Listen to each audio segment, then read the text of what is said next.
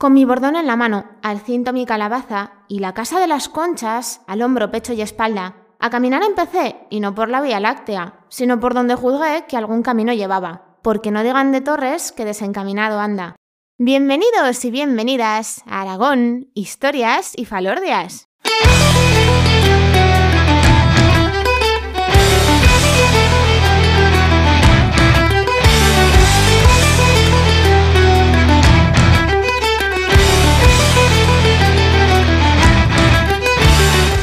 Ultreya, peregrinos y peregrinas. Os habla como siempre María Argota, historiadora y educadora patrimonial. Y espero de verdad que hayáis aprovechado estos días de descanso para ir cogiendo fuerzas, porque es que ya estamos un pasito más cerca de completar este recorrido por el camino aragonés.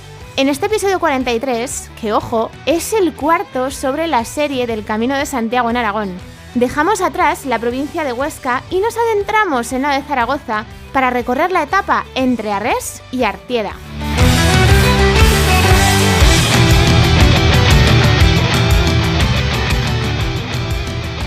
Y sí, me habéis escuchado perfectamente. Sí, la semana pasada dejábamos atrás el Valle del Aragón y ya nos metíamos de lleno en las tierras de la Canal de Verdún, que es justo donde estamos ahora. En este capítulo nos va a pasar algo muy curioso, pero ya os voy adelantando que no es que sea nada fuera de lo común.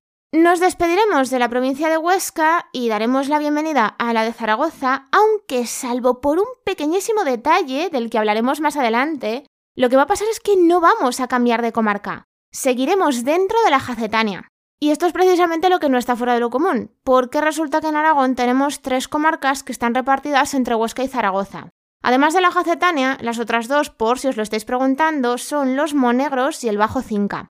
Sin adelantar mucho también, aprovecho para deciros que estamos cada vez más cerca del embalse de Yesa, y eso lo que significa es que en esta parte lo que es el trazado original del camino está bastante modificado en algunos tramos, aunque hay otros que se conservan pues relativamente bien. Pero bueno, que eso ya lo iremos comentando conforme lo vayamos recorriendo. Ahora espero que estéis con el ánimo bien alto, que tengáis las botas y los bastones a punto y que vuestra mochila ya esté lista porque empezamos una nueva etapa.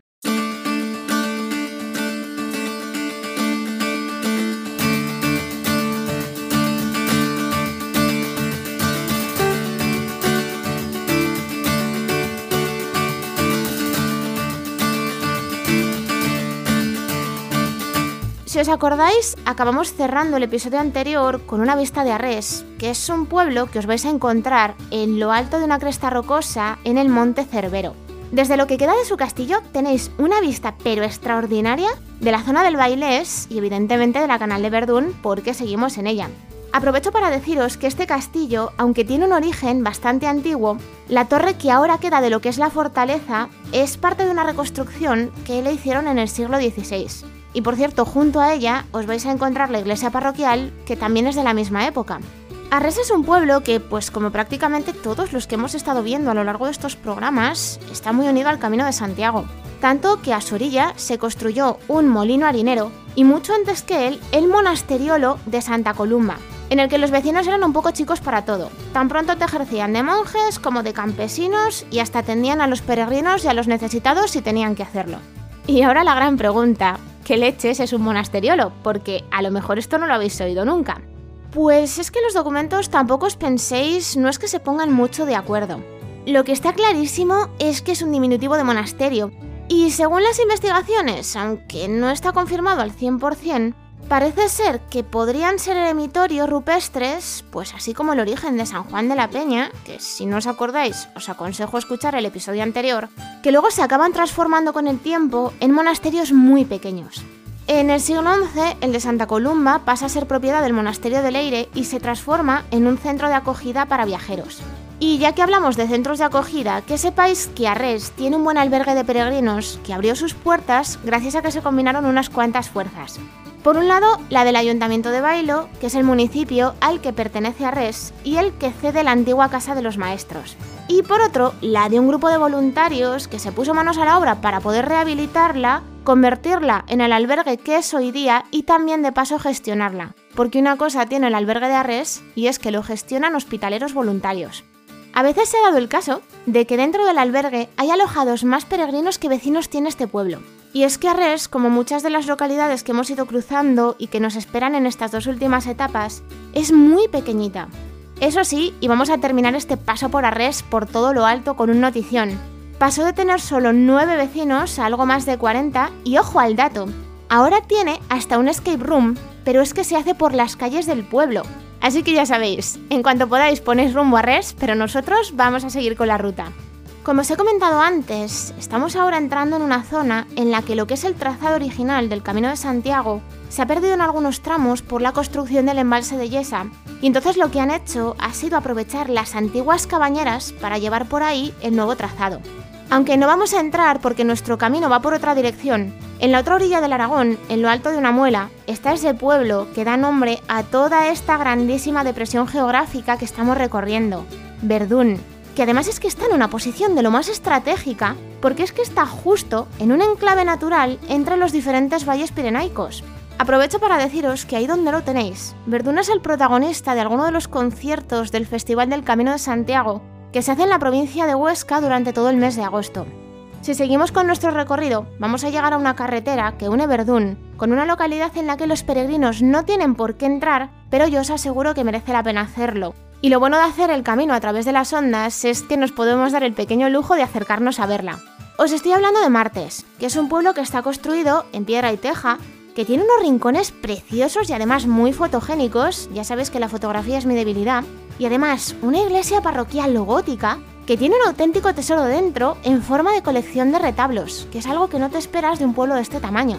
Y es justo a esta altura, aquí en Martes, donde vamos a decir adiós a la provincia de Huesca y nos vamos a adentrar en la de Zaragoza, pero eso sí, acordaos de que seguimos dentro de la Jacetania, además recorriendo uno de los tramos que conserva casi casi intacta la traza original.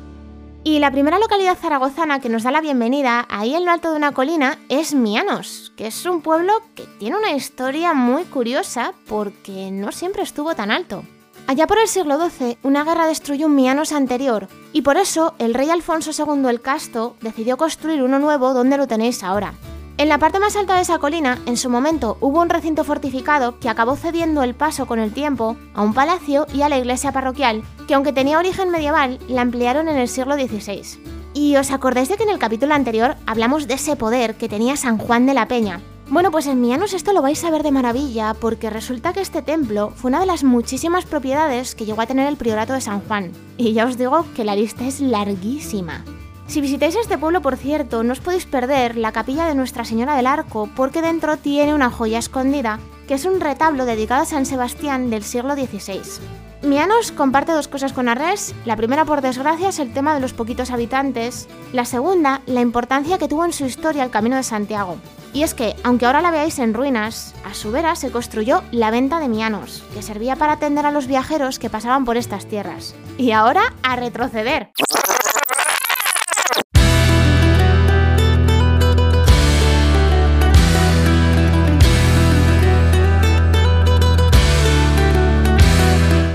Además de lo que es el edificio en sí, con ese pedazo de crismón que te da la bienvenida cuando entras por la lonja mayor, o con esos capiteles del sacrificio de Isaac o de San Sisto que os aconsejo que busquéis si salís por la lonja chica, que es por cierto la que da a la plaza de la catedral, en torno a su claustro os vais a encontrar la que el diario francés Le Monde definió como una de las más bellas colecciones de pinturas murales románicas del mundo, que es el Museo Diocesano de Jaca, al que yo le tengo un cariño que no os podéis ni imaginar porque estuve de prácticas todo un verano allí. Una cosa que comparten las dos últimas etapas del camino francés por Aragón es que no son especialmente largas. Hemos empezado en Arres, a lo lejos hemos visto Verdún, después nos hemos acercado hasta Martes, pero esto lo he hecho porque yo he querido, no porque sea necesario pasar por aquí. Hemos llegado después a Mianos y ya os voy adelantando que la siguiente localidad a Mianos es Artieda. La etapa es muy corta, Así que por eso he querido tomar un desvío especial que nos obliga a cambiar de comarca, en cierto modo también de provincia, pero seguimos dentro de la misma diócesis. Y ya lo sé, os estoy liando mogollón, pero lo vais a entender todo ahora mismo. Os aviso, este desvío es muy raruno y puede tener curvas, así que cuidadito con los mareos, echaos la biodramina si lo necesitáis. Por ahora, por ahora, estamos al norte de las cinco villas, en una localidad que según el censo que aparece en la página del Instituto Nacional de Estadística, tenía en 2011 23 habitantes censados, que eso no quiere decir que todos vivan allí. Es un pueblo pequeño, ya os lo podéis imaginar, pero resulta que lleva décadas en el punto de mira de los historiadores, historiadores del arte y amantes del románico en general. Bienvenidos a Bagüés. Como ya os podéis ir imaginando, no es que sea una localidad excesivamente grande, pero hay tres cosas que os llamarán la atención si alguna vez la visitáis. La primera es que la iglesia parroquial no está en el mismo pueblo. La segunda es que la tienen a casi 150 metros del casco urbano. Y la tercera es que es enorme, y si queréis entenderla en su conjunto, necesitáis viajar a Jaca. A finales de los años 50, la tranquilidad de Bagüés se acabó durante un tiempo, cuando se descubrió una sorpresa que llevaba siglos escondida en el interior de la iglesia de los santos Julián y Basilisa.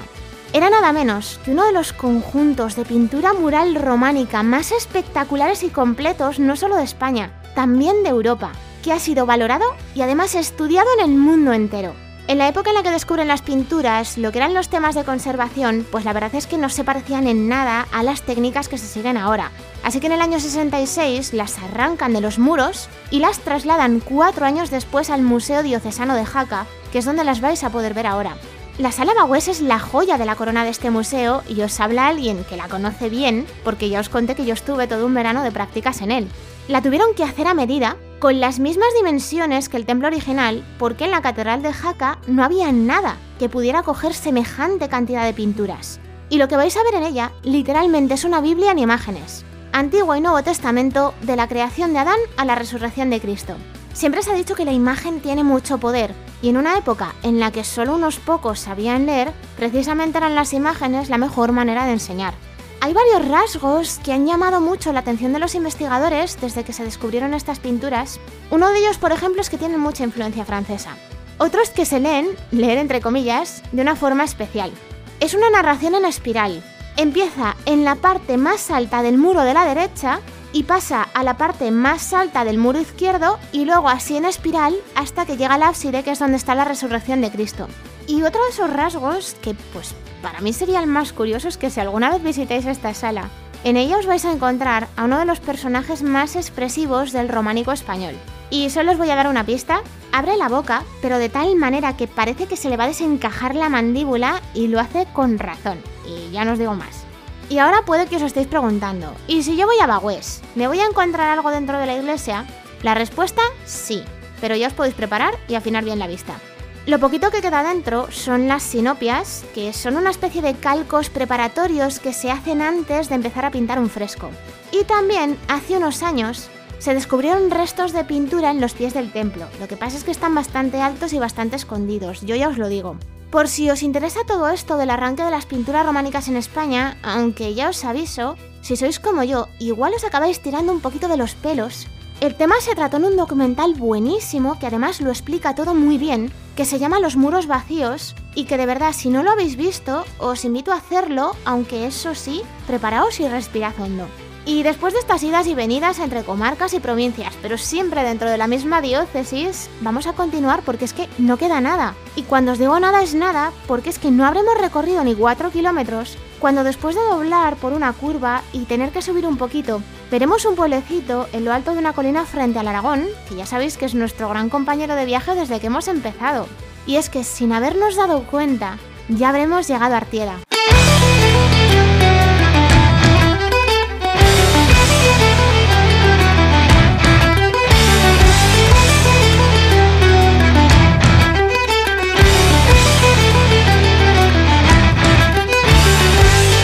Y hasta aquí esta tercera y penúltima etapa del Camino de Santiago en Aragón. Tanto en el episodio introductorio como en el de hoy ya os he contado que estas dos últimas etapas son relativamente cortas y más si las comparáis con las dos anteriores. Por eso he querido meter todo el tema de Bagües como un extra sorpresa para darle un poquito más de contenido al capítulo de hoy. Como ya os he dicho a lo largo de los otros programas, id buscando imágenes de las localidades por las que vamos pasando y aún mejor, y ya que estamos, visitadlas porque de verdad merecen todas la pena. Os agradezco de verdad que estéis ahí constantemente escuchando cada episodio, además siempre atentísimos a todo lo que voy publicando por las redes sociales, que a veces soy un poquito pesada.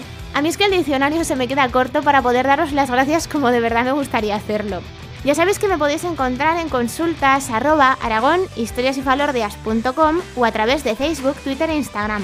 no nos queda más que una etapa, que ya es la última, que es la que nos dejará en la frontera con Navarra. Así que aprovechad para descansar muy bien y coger fuerzas, porque este va a ser el broche de oro a toda esta aventura jacobea. Buen camino a todos, que paséis un día de leyenda.